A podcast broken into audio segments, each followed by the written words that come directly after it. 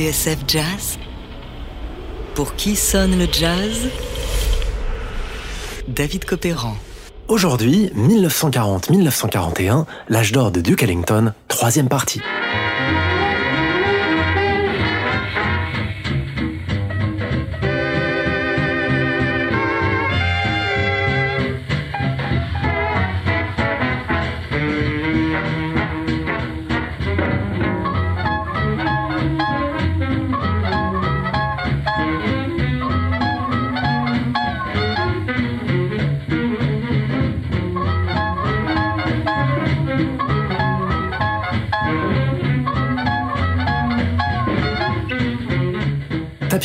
Pour Billy Strayhorn.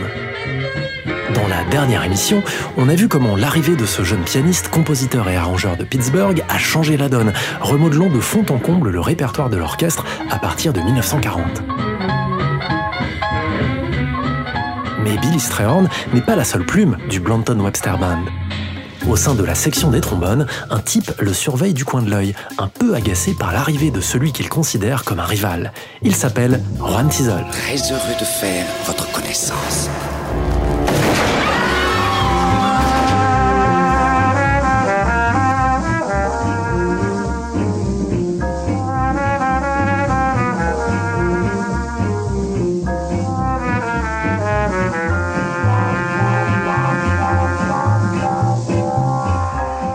Tizol est né à Porto Rico, cette île nichée entre la République dominicaine et les îles Vierges, au cœur de la Caraïbe. Arrivé aux États-Unis en 1920, il entre chez Ellington 9 ans plus tard, et c'est lui qui, en 1937, compose ce petit bijou, Caravane.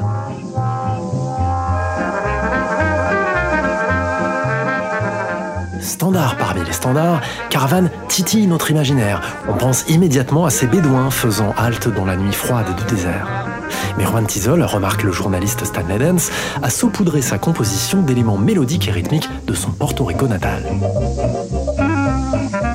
Ellington, expliquera plus tard le compositeur Gunther Schuller, était fasciné par les racines caribéennes et latines de la musique noire. Autrement dit, celles qui font remonter le jazz jusqu'en Afrique.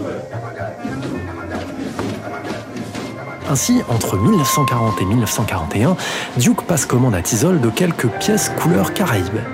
Parmi ce Moon Over Cuba, un peu anecdotique. Non, le vrai chef-d'œuvre afro-cubain du Blanton Webster Band, c'est Conga Brava. Écoutez bien, c'est une pure merveille. Après l'exposé de Juan Tizol en trombone, on n'est jamais si bien servi que par soi-même, c'est le clarinettiste Barney Bigard qui entre dans la danse, ouvrant la voix au ténor Ben Webster, prélude à une explosion de swing. Entre-temps, Juan Tizol et Bill Strayhorn, les deux compositeurs rivaux, ont fini par se rabibocher. Enfin, presque. On est deux professionnels. On va régler ça entre nous. Nous sommes en 1940 et chez Duke Ellington, il y a de la rumba dans l'air.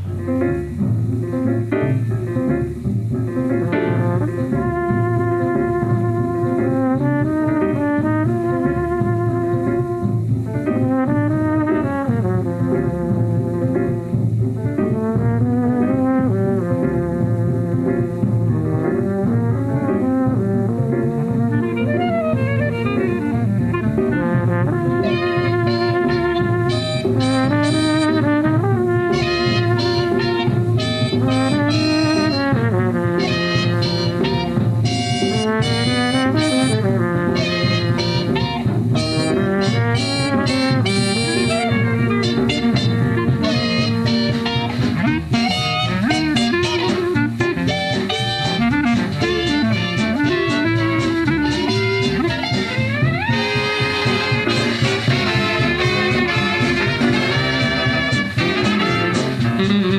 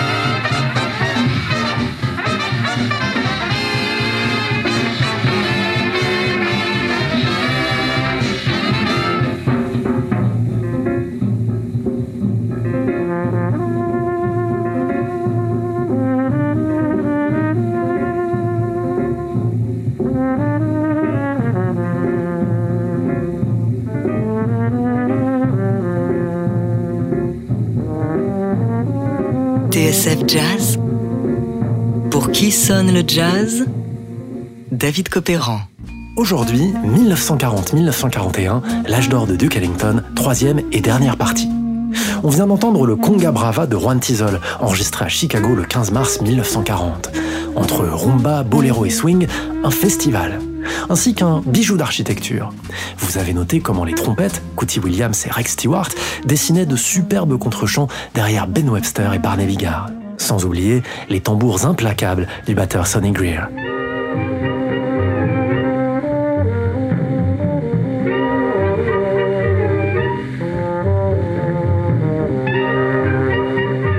De fait, avec un tel orchestre, difficile pour Ellington de faire la fine bouche.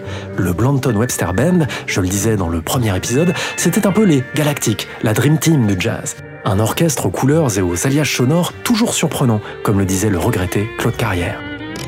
Dans son Histoire du vrai jazz, Hugues Panassier, le pape de la critique, notait pour sa part que Duke avait su transcender un orchestre qui dépassait la somme de ses individualités, aussi brillantes soient-elles.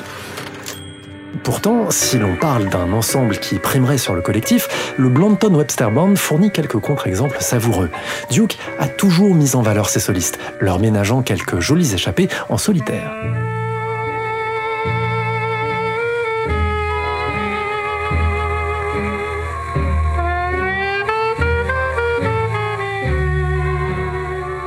Ainsi, Johnny O'Gees dans Warm Valley Cootie Williams sur le concerto for Cootie.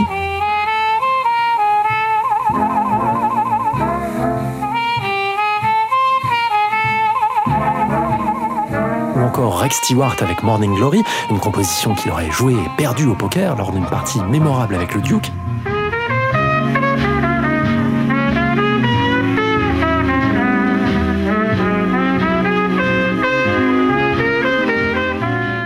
Ces grands noms auront le droit à leur moment de grâce.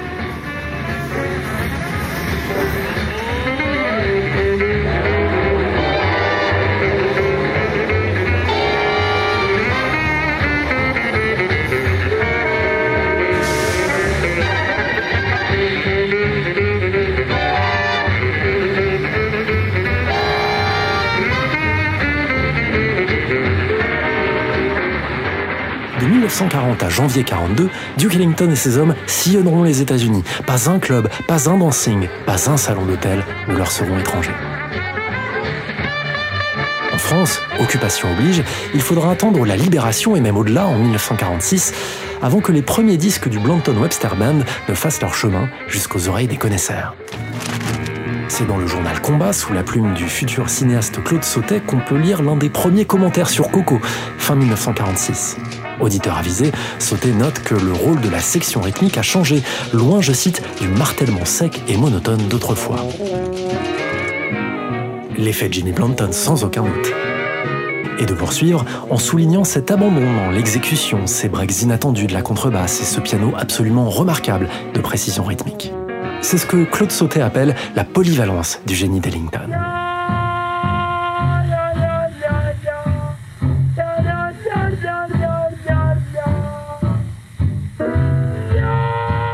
Au même moment, un jeune trompinettiste fou de jazz fignole son premier roman.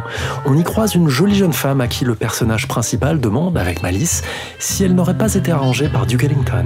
Elle s'appelle Chloé.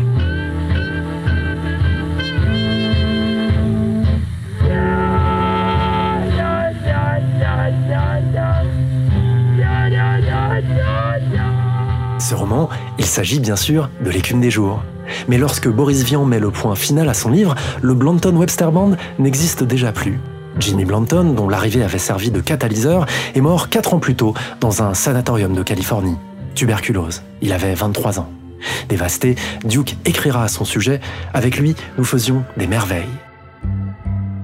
Avec la disparition de Jimmy Blanton, une page se tourne dans l'histoire du jazz et celle d'Ellington en particulier. Dès lors, le passage du temps fera son office et aujourd'hui encore, difficile d'imaginer un orchestre aussi moderne, swingant, talentueux, lettré et complet que ce Blanton Webster Band. Sans doute le meilleur orchestre qui n'ait jamais existé.